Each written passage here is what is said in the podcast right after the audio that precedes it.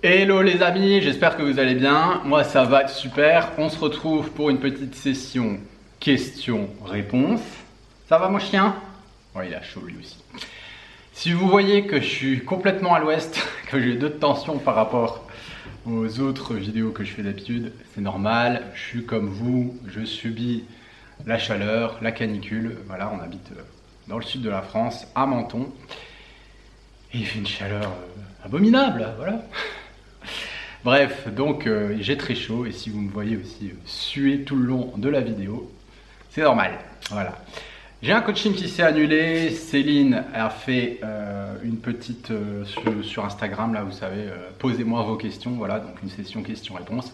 Elle a eu des questions super intéressantes là depuis deux jours et je vais les reprendre une par une, celles qui me semblent plus pertinentes et je vais y répondre en vidéo. Voilà, donc je profite de ce créneau, de cette annulation de coaching et de ce concours de circonstances pour vous faire une petite vidéo là-dessus. Je viens d'aller promener avec mon chien aussi, j'ai super chaud. Pour ceux qui n'ont pas suivi sur Instagram aussi en parlant de chien, notre petite chienne vient d'accoucher, donc on a eu quatre petits bébés chiots, ils sont juste euh, adorables, c'est un truc de fou, c'est magnifique de voir ces petites bêtes là. Bref, voilà, je vous raconte ma vie. Euh, et suivez-nous sur Instagram si vous voulez avoir plein de chiens, plein de, si vous voulez voir plein de chiens et plein de chiots, bien sûr, et avoir tous nos conseils lifestyle, euh, santé, bien-être, nutrition. Vous avez vu le petit, le petit placement là pour euh, nous suivre sur Insta discrètement. Alors, j'ai pris mon petit cahier et tout, hein. ça rigole plus. première question. manger moins quand on ne s'entraîne pas est-ce que c'est une démarche, une idée intéressante? Alors oui et non. Pour moi, ça va dépendre en fait de tes objectifs. On va prendre, on va dire, deux types d'objectifs. Premier objectif, ton objectif c'est de perdre du poids. Donc oui, ça peut être intéressant de manger moins euh, lorsque tu ne t'entraînes pas si tu veux perdre du poids. Mais attention, il faut faire les choses intelligemment, c'est-à-dire qu'on ne va pas descendre n'importe quel macronutriment on va descendre les glucides. D'accord? C'est les glucides, on va dire que c'est un petit peu un levier, c'est notre source d'énergie. Donc à ce moment-là, on va descendre les glucides. On ne va pas toucher à ces protéines, on ne va pas toucher à ces lipides. Euh, les protéines, c'est super important d'avoir un taux fixe, les lipides aussi, parce qu'ils sont responsables de notre santé hormonale.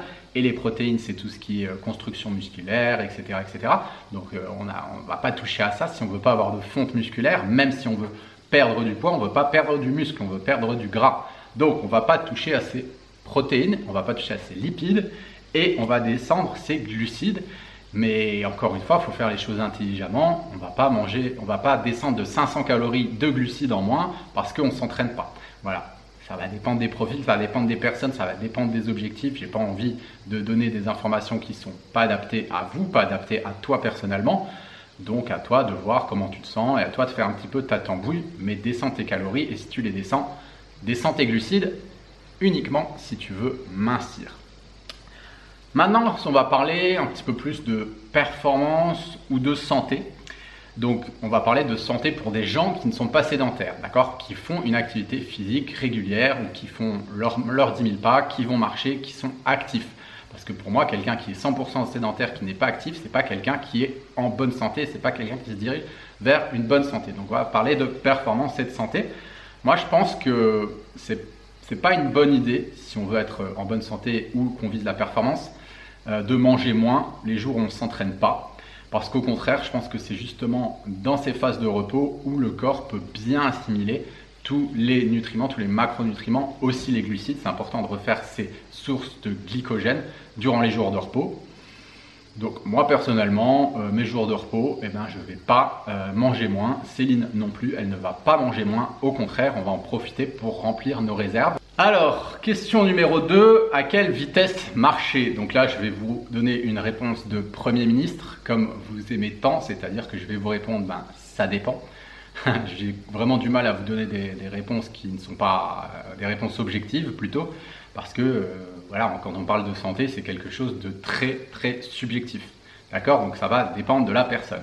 Si on s'adresse à une personne qui est en surpoids depuis plusieurs années, qui n'a pas fait de sport, qui est resté sédentaire depuis des années, aller marcher peut-être, je sais pas moi, à 5, 5, 5 km heure, 5 km heure et demi, ça peut déjà être très compliqué. La personne peut ressentir des symptômes qui prouvent que au niveau cardiovasculaire et au niveau euh, de son effort, on est déjà dans quelque chose qui peut être assez intense pour elle. Au niveau de sa fréquence cardiaque, ça peut déjà monter. Donc là, ça va vraiment dépendre de la personne. Si elle a du mal à respirer, si elle a du mal à parler, si elle a du mal à s'exprimer, si déjà c'est une personne qui a les poumons qui sont euh, bien engorgés, bien fermés, ça va être compliqué. D'accord? Donc voilà, c'est compliqué pour moi de donner une valeur et de dire tout le monde devrait marcher à tant de km heure. D'accord? Et si euh, vous êtes dans ce cas-là de, la personne que je viens d'expliquer, euh, bah, c'est pas grave en fait. Il faut juste adapter, marcher un petit peu moins rapidement, peut-être marcher à 4 km heure, euh, peut-être marcher à 4 km heure et faire une pause tous les 5 minutes, tous les 10 minutes, reprendre son souffle, etc. Voilà, il faut vraiment adapter en fait aux symptômes qu'on va ressentir, à son ressenti à l'effort. Il ne faut pas rentrer dans, quelque chose quand on marche. Du coup, je pense que ta question, c'est euh, quand on fait du NIT au final. Il ne faut pas rentrer dans quelque chose de trop intense. Pour une personne, on va dire, lambda, qui ont relativement bonnes conditions physiques, ça peut être entre 5,5 et 7 km heure pour pas trop monter au niveau de la fréquence cardiaque et pour pas passer dans de l'endurance fondamentale. Au final, c'est pas le but. Le but, c'est vraiment de rester dans une zone de basse intensité quand on fait de la marche.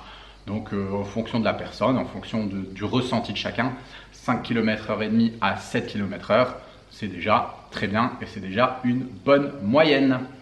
Voilà pour la deuxième question. Euh, pourquoi manger des glucides en fin de repas? Pourquoi c'est plus intéressant de manger les glucides en fin de repas? Alors, euh, c'est intéressant au niveau de la glycémie. Voilà, il y a tout un tas d'études scientifiques qui ont été faites par rapport à ça dernièrement, qui prouvent que justement l'ordre des, l'ordre des aliments, l'ordre dont on mange les aliments, va avoir un impact plus ou moins élevé sur la glycémie. Typiquement, quand tu vas manger des glucides euh, sur un estomac vide et que tu vas manger des glucides seuls ou des glucides en premier, ta glycémie va monter beaucoup plus rapidement et beaucoup plus haut. A l'inverse, si tu manges tes légumes, tes protéines, tes lipides avant et tes glucides en dernier, par exemple que tu manges un fruit à la fin de ton repas ou un bol de riz à la fin de ton repas, ça va avoir un impact moindre sur ta glycémie. Alors ça c'est la théorie, c'est les études scientifiques qui le disent. Qu'est-ce que dit la pratique? Nous, ça fait quelques temps euh, qu'on avait utilisé des capteurs de glycémie là euh, pour les sportifs Super Sapiens. Euh, c'est intéressant et donc on a pu faire ces tests et effectivement, c'est vrai que quand on change l'ordre des aliments dans nos repas, notre glycémie va être modifiée et on a fait l'essai, on a essayé de manger des légumes, des protéines, des bonnes graisses en premier et les glucides en dernier. Et c'est vrai que notre glycémie bouge beaucoup moins que quand on mange des glucides isolés ou que quand on mange les glucides en premier. Voilà pourquoi, pour avoir une glycémie plus stable, ce qui apporte tout un tas de bénéfices sur ton niveau d'énergie, sur ton niveau d'inflammation dans ton corps et tout un tas d'autres bénéfices sur la santé. Alors question numéro 4, euh, du coup, la naturopathe de mon fils qui a les intestins irrités lui a conseillé de ne pas manger plus de 6 œufs par semaine. Euh, est-ce que c'est vrai? Voilà. Donc, par rapport à ça, moi, comme je vous dis toujours, arrêtez d'écouter l'extérieur ou évitez au maximum d'écouter l'extérieur. Quand quelqu'un, qu'un thérapeute ou un coach vous dit ne fais pas ça, euh, pour moi, il y a toujours des facteurs limitants par rapport à tout ça. Qui est cette personne pour vous dire ce qui est bon pour vous? Elle ne vit pas dans votre corps. le premier intéressé, la première personne intéressée, ça doit être vous, ça doit être vous qui, en tant qu'être humain souverain, prenez des décisions en toute responsabilité.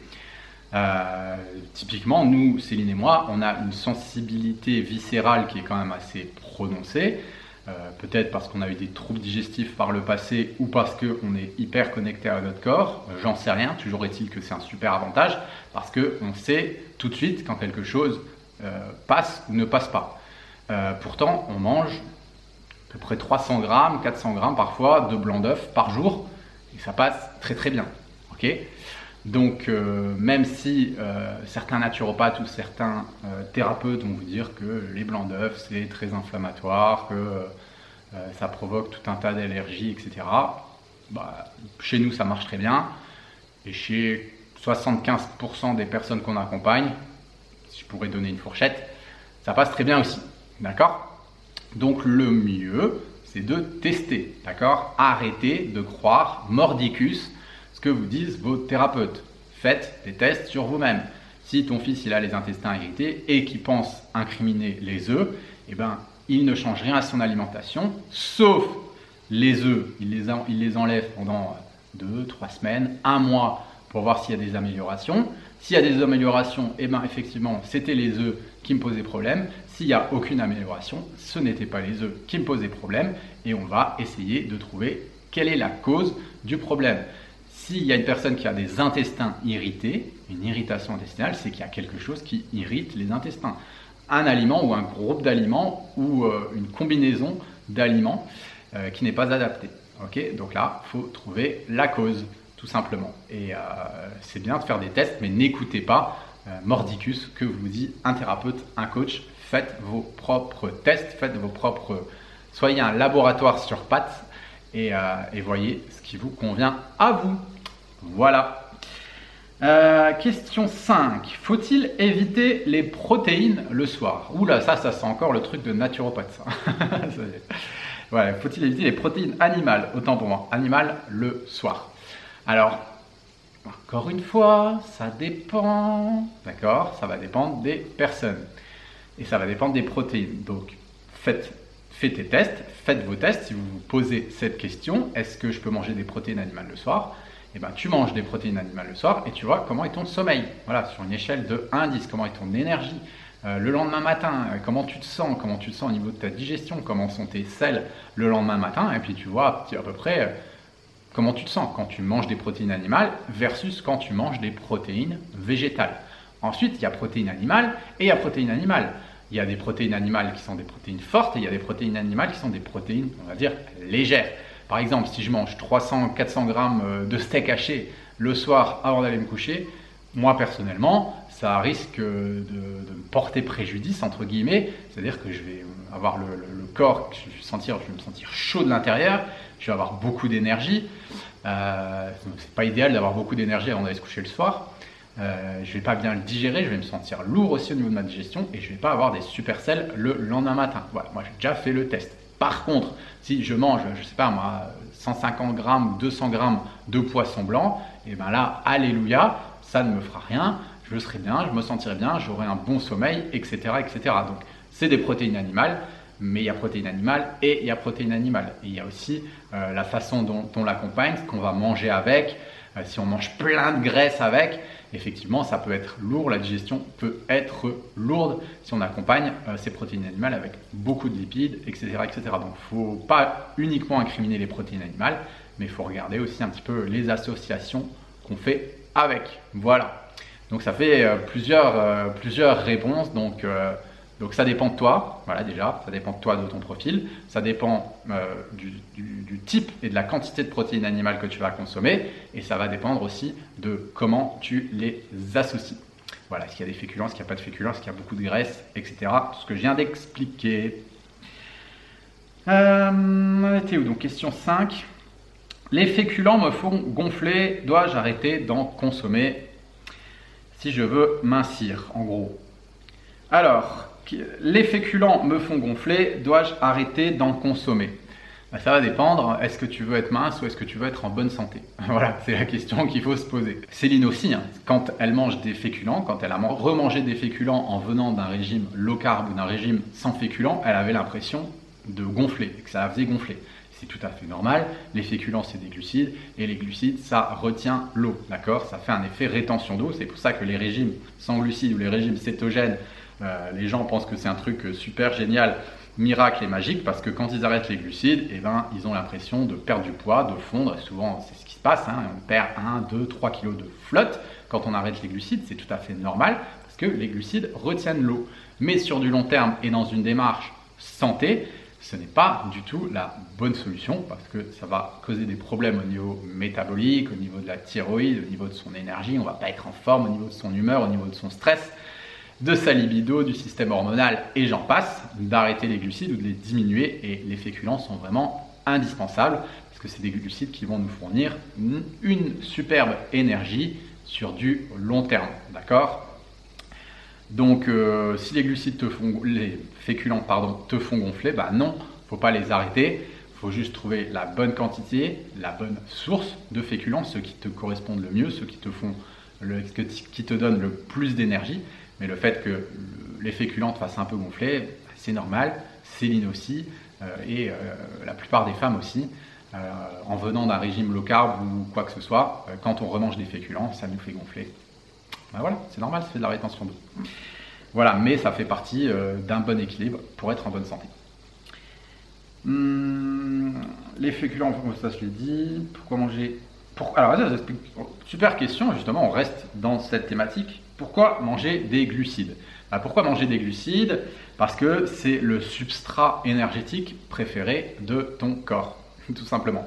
Si tu veux, euh, c'est la source d'énergie la plus facile pour ton corps à utiliser. C'est-à-dire que voilà, c'est un petit peu comme ton carburant, comme une voiture, tu lui mets de l'essence et eh ben, c'est son carburant. Et eh ben, toi, ton corps, le carburant le plus facile à utiliser, c'est les glucides. Il adore les glucides, ton organisme, et c'est ce qui lui permet d'avoir de l'énergie, à toi d'avoir de l'énergie pour que tu puisses œuvrer dans ta vie au quotidien, élever tes enfants, travailler, faire ton sport, faire tes pas, euh, faire ta vie tout simplement. Donc c'est vraiment ta source d'énergie. Alors la complication et la difficulté avec les glucides, c'est de trouver l'équilibre parfait, d'accord?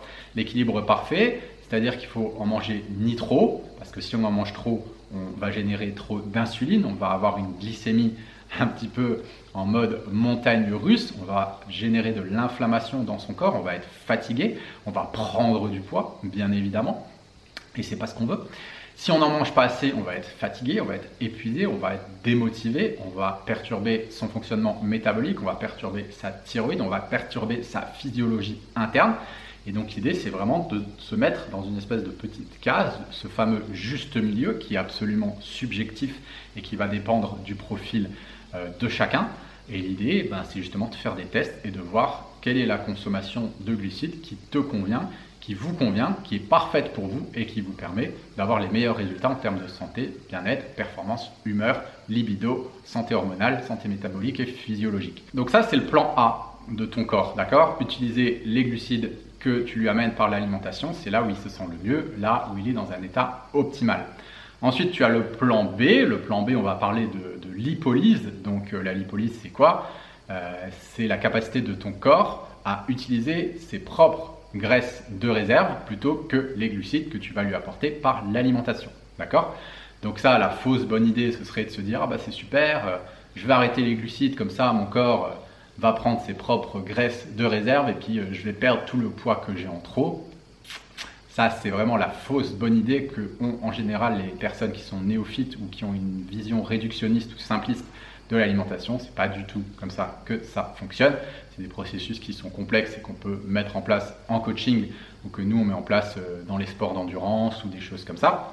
Euh, mais justement, pour toutes les raisons que j'ai expliquées, il faut garder un taux quand même relativement important de glucides dans son quotidien qui correspond à son profil pour justement, dans tous les cas, qu'il y ait un processus de lipolyse qui se mette en place de manière ponctuelle. Donc c'est pas non plus euh, voilà, couper les glucides et se dire c'est bon, je vais partir en plan B en lipolyse. Euh, ça demande quand même des connaissances, ça demande de faire les choses de manière très précise. Et euh, si vous êtes néophyte, ne vous aventurez pas là-dedans. On va dire qu'il y a un plan C. Ça va être un petit peu ce que nos ancêtres, nos ancêtres vivaient un petit peu comme ça durant les périodes froides. C'est-à-dire que l'organisme va utiliser les protéines comme source d'énergie c'est encore une approche que je vous déconseille énormément parce que le corps utilise les protéines comme source d'énergie. C'est vraiment euh, au, voisinage, j'ai envie de dire, de l'épuisement. Il faudra attendre que, l'organisme décharge les, corticoïdes qui sont en fait une, puissante hormone euh, du stress. Et euh, du coup, ça va vraiment pas rimer avec, avec bonne santé, ça va générer un niveau de stress énorme. Et au final, utiliser les acides aminés pour faire de l'énergie, c'est vraiment débuter un carnage dans les cellules musculaires. Donc pour ça aussi, c'est vraiment pas une bonne idée. Donc voilà, pourquoi consommer des glucides? Tu as compris, parce que c'est le plan A, c'est la meilleure source d'énergie de ton corps, celle qui fera que tu sois en bonne santé euh, sur euh, différentes sphères. Donc euh, les glucides ne sont surtout pas à négliger, quoi qu'on en dise, que toutes les personnes qui prône les cétogènes, low carb, etc., d'avoir un apport très bas en glucides, bon, bah, vous pouvez faire vos tests, vous pouvez vous amuser, vous pouvez essayer. Nous, à titre personnel, on l'a fait pendant des années, on a vu les facteurs limitants et aujourd'hui on est revenu sur quelque chose de beaucoup plus équilibré et on va donner à notre corps uniquement le taux de glucides, le quota de glucides dont il a besoin pour euh, avoir une santé optimale. Voilà, c'est ce que je vous invite à faire. Alors, question numéro... Merde, je sais plus. 7, 8, ah, dites-moi. Bah, c'est la chaleur, je suis complètement paumé. Je vous l'avais dit. Ah. Bref, je vais dire, euh, bah, c'est la dernière question en plus. Voilà, donc dernière question. À partir de quel moment ressenti on considère que le NIT devient du cardio? C'est une question super intéressante. Franchement, euh, top. J'adore ce genre de questions. Donc, je vais vous mettre une petite image des différentes zones de fréquence cardiaque. Parce qu'au final, tout dépend de ta fréquence cardiaque. Euh, quand est-ce que tu passes du NIT au cardio Et eh ben, Ça va dépendre de ta fréquence cardiaque. Ok? Donc, petite parenthèse par rapport aux différentes zones. C'est quelque chose, si vous nous suivez depuis plusieurs années, vous savez que je me bats pour démocratiser euh, cette connaissance des différentes zones. Euh, j'en parle régulièrement. Je parle régulièrement de l'importance de la zone 2, qui est l'endurance fondamentale. Pour moi, c'est vraiment une zone qui est sous-exploitée par la plupart des personnes et qui apporte des bénéfices absolument exceptionnels. Moi, ça fait 15 ans que je pratique le sport en zone 2. J'ai découvert ça à l'armée. Euh, j'ai eu un chef de, groupe qui m'a initié aux différentes zones et j'ai vu des transformations au niveau de ma physiologie, de mon métabolisme qui étaient absolument incroyables et des progrès qui étaient incroyables. Et depuis, bah, je milite pour justement aider les personnes et je les sensibilise à cet apprentissage et à cette écoute de son corps sur sa santé cardiovasculaire. D'accord? Donc vraiment, je vous encourage à une chose, c'est à vous former, à vous documenter, à vous renseigner sur l'endurance fondamentale et sur le travail dans les différentes zones que vous, que vous vouliez perdre du poids, que vous vouliez rester en bonne santé, que vous vouliez performer. Pour moi, n'importe quel être humain devrait faire ce travail et devrait connaître ces différentes zones et surtout pratiquer de la zone 2. Euh, c'est vraiment quelque chose qui peut euh, changer euh, votre vie sur plusieurs points. Voilà, je ne vais pas vous détailler tous les avantages parce que la liste, elle, est, elle est énorme. Ok? Donc, pour répondre à la question, donc là, vous voyez, je prends un petit peu la fiche sous les yeux, euh, moi aussi. Donc, en fait, euh, vous voyez que en zone 1, donc du coup, vous êtes en mode NIT. Dans la zone 1, vous êtes plutôt dans une phase entre 60 et 70% de votre fréquence cardiaque maximale. D'accord? Donc là, c'est des petits calculs à faire. Je vous laisse vous renseigner sur la question. Encore une fois, c'est des choses subjectives, donc je ne peux pas vous expliquer, euh, vu que je ne vous connais pas, vu que je ne vous ai pas en coaching, vu que je ne vous, ai pas sous la main, que je ne connais pas votre âge, etc. Je ne peux pas faire les calculs à votre place, c'est à vous de faire les recherches. Et nous, c'est des choses qu'on fait en coaching. Ok, donc euh, la zone 1, en fait, c'est le NIT. D'accord? Quand vous êtes en train de faire du NIT, vous êtes en zone 1, donc ça améliore votre santé générale et votre récupération. Vous voyez que la zone 2, c'est du cardio léger. Voilà, c'est l'amélioration de l'endurance et combustion des graisses. Après, il n'y a pas de seuil entre ces deux zones-là. Donc, c'est-à-dire que, on va dire que quand vous êtes en zone 2, vous commencez à être en cardio. Mais il n'y a pas de seuil. D'accord? Il, y a deux seuils, techniquement qui sont le, le seuil aérobique et le seuil, le seuil anaérobique. Putain, c'est dur à dire, seuil anaérobique. ok? Et qui sont un petit peu plus hauts. ok? Donc, il n'y a pas de risque, entre guillemets, vraiment, à être en zone 2, à passer de zone 2 à zone 1, etc.